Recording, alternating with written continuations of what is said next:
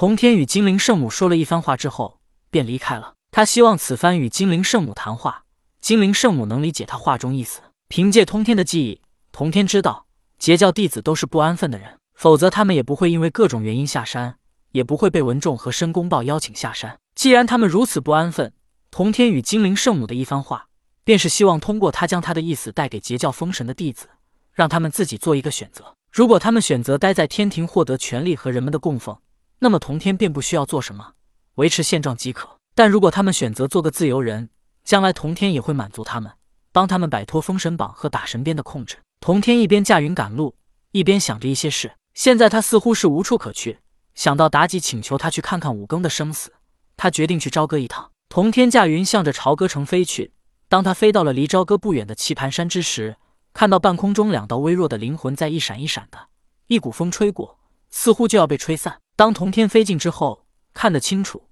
原来这两道微弱的灵魂，居然是棋盘山的淘金流鬼高明和高觉。原来当日他们被姜子牙用打神鞭打死之后，灵魂去了封神台。他们在封神台内等待封神，但结果元始天尊一番算计，并未给他们封神。没有封神的高明高觉，灵魂被赶出了封神台，无处可去之下，他们飘飘摇摇来到了棋盘山，想要潜伏到轩辕庙之内。他们本来就是精怪，算是灵体。当初只因为附身到轩辕庙里的两个泥塑鬼使身上，所以才拥有了身体，也拥有了千里眼和顺风耳的能力。当时为了对付他们，雷震子打碎了两个鬼使的塑像，并火烧了轩辕庙，导致他们失去了身体。此刻他们也是为了活命的执念，灵魂飘荡到了棋盘山。可是当他们回来之后，看到曾经的轩辕庙已经被焚烧一空，遍地狼藉，一瞬间悲从中来。本来进入了封神台，死后封神还有活命的希望。但元始天尊却没安排他们封神，高明高觉直接就怒了，给他们希望，但最后也让他们绝望。但是怒又怎么样呢？他们只剩下了灵魂，当灵魂中的能量耗尽之后，便是魂飞魄散的下场。而童天看到高明高觉的灵魂，不免一愣，他们二人的灵魂可是进入了封神台，怎么却没被封神？想必是元始天尊故意不给他们封神。童天心中暗思，当年因为他们二人。导致姜子牙带领的西岐大军根本就没什么秘密可言，一个千里眼，一个顺风耳，西岐的秘密全被他们看去听去了。如果把他们二人封神，那么他们就会成为昊天上帝的千里眼和顺风耳。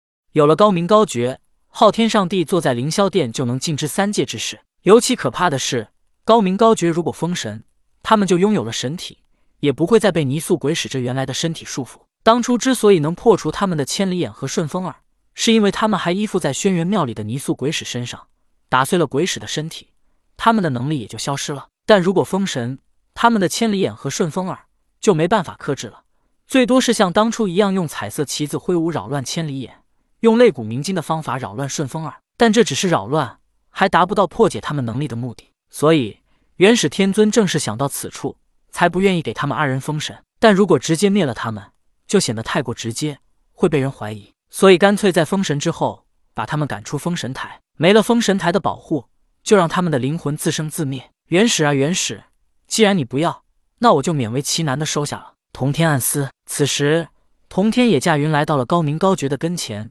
伸出两指，对着他们身体接连点了两下。高明高觉的身体闪着光芒，从透明渐渐变得凝实。光芒闪过之后，他们两个跪在了童天面前，充满感激的道：“多谢老师出手搭救。”天庭。凌霄宝殿，昊天上帝对九龙岛四圣道：“四位元帅，朕想让你们为朕办一件事。”此时，九龙岛四圣因为刚刚昊天上帝为他们出头的事，内心充满感激，一时间激情满满。他们急忙说道：“陛下有何事，只管吩咐，我们兄弟定当竭尽全力。”在商州战场上，千里眼、顺风耳、高明高觉战死，他们灵魂进了封神台，但到了此时，朕却并未看到他们封神。想必现在他们的灵魂还在封神台内。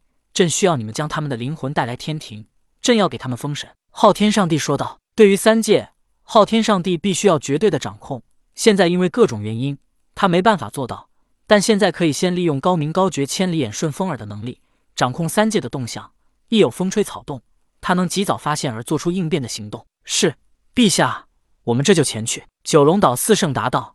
之后便想要离开，但昊天上帝又说道：“此事不能大张旗鼓，必须在暗中进行。”昊天上帝还真的担心九龙岛四圣把他的话当成圣旨一般，大摇大摆的去封神台索要高明高觉的灵魂。当初元始天尊都没给高明高觉封神，想必是一定找到了合理拒绝的理由。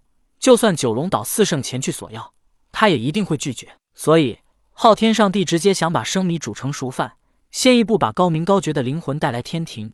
那么到时候元始天尊再怎么有合理的拒绝理由也没用了。是，陛下，我们兄弟明白了。九龙岛四圣当中的老大王魔答道。